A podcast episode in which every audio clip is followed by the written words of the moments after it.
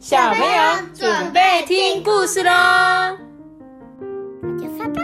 嗨，我是艾比妈妈。我是托比。托比准备要开学了，然后这几天去阿妈家住，所以大家会发现怎么都没有他的声音呢？耶耶耶耶！好啦，那我们还是继续讲故事。今天要讲的故事是小野兔和陌生人。陌生人代表什陌生人就是路上不认识的人啊。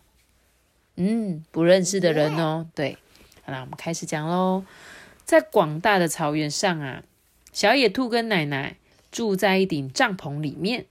每天早上的时候，小野兔都会兴高采烈的带着弓箭哦，它要出去外面打猎。对，常常在万里无云的晴空下面啊，活蹦乱跳的出门。但是，当每天第一道曙光照亮了大地的时候啊，这个小兔子就隐隐约约觉得好像有人在它的后面跟着它。影子。咦，小野兔感到很不安呢，就开始跑起来，一直跑，一直跑。但是跟在后面的人也跟着一起跑，哎。于是啊，小野兔放慢了脚步，但是跟在后面的人，嗯，也突然放慢了脚步，哎。有个奇怪的陌生人尾随着小野兔，陌生人跟小野兔的脚还连在一起，耶。两个人看起来有点像，但陌生人看起来比较瘦、比较高，而且他的全身黑漆漆的，没有错。小野兔啊，每次都很想要抓它，可是陌生人的动作总是比小野兔还快上一步，诶而且更加狡猾。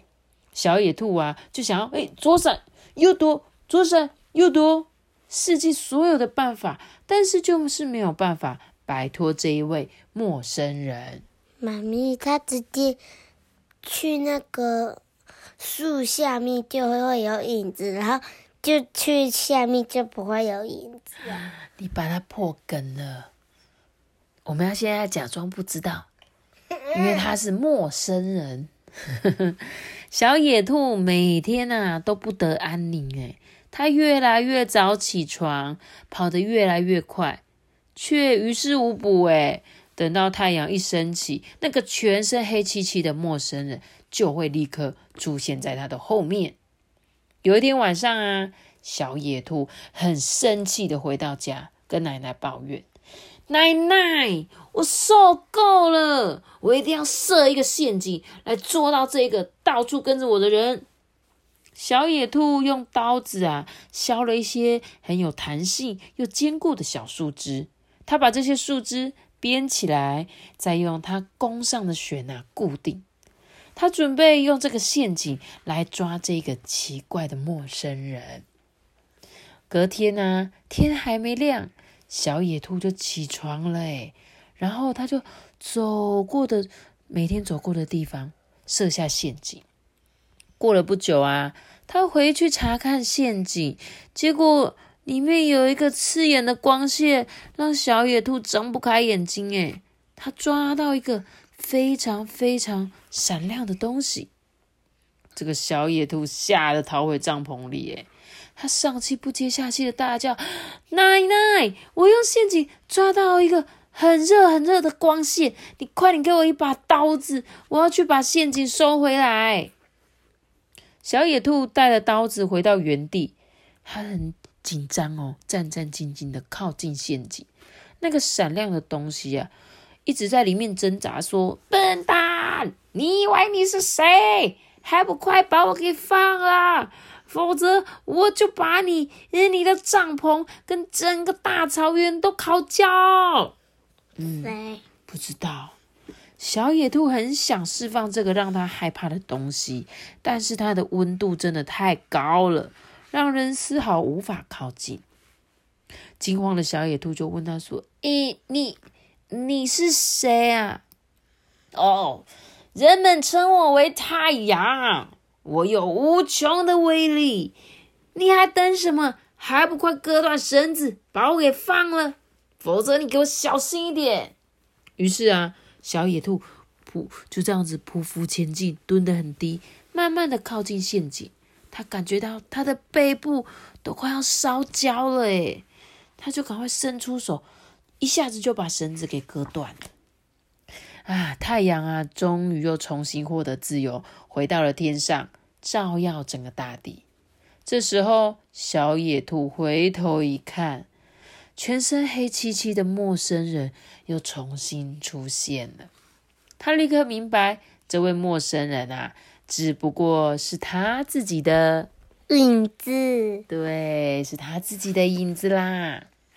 但是啊，因为呢，太阳的高温把小野兔的背部啊，有一部分的皮毛都烧焦了，晒黑了。这就是为什么从那一天起，所有野兔的背部都有着棕黑色的斑点啊。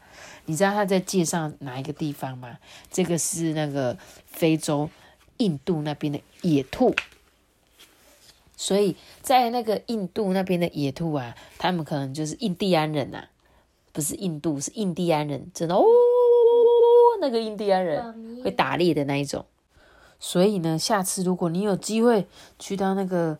看到那个印第安那边的野兔的时候，注意看看它的背上是不是有像这个照片一样，兔子身上会有一些黑点点。原来传说就是因为它曾经把太阳抓住，然后呢，所以背上背上才会有被烧焦的痕迹哦。妈咪，那些兔子是每个人都有射箭镜，所以每个兔子后面都会有斑点。其实不是，这本故事也比较像是传说故事，就是有时候我们会介绍说啊，为什么这个东西身上会有斑点啊，一定是它怎么样怎么样。但是这个故事有可能是印第安人他们编出来的，就像我们台湾也有很多民间传说，那这个就是印第安那边的传说，说兔子呢曾经有把太阳抓起来。你看民间故事，这很有趣吧？五大洲民族的故事哦，然后它其他还有很多系列，有欧洲、欧洲、俄罗斯的，像是女巫，还有亚洲中国有一些什么王冠的故事，露珠王冠。在非洲马格里呢，有蝉跟小老鼠的故事。在澳洲原住民的民族有一个鸟的颜色哦，这个很有趣。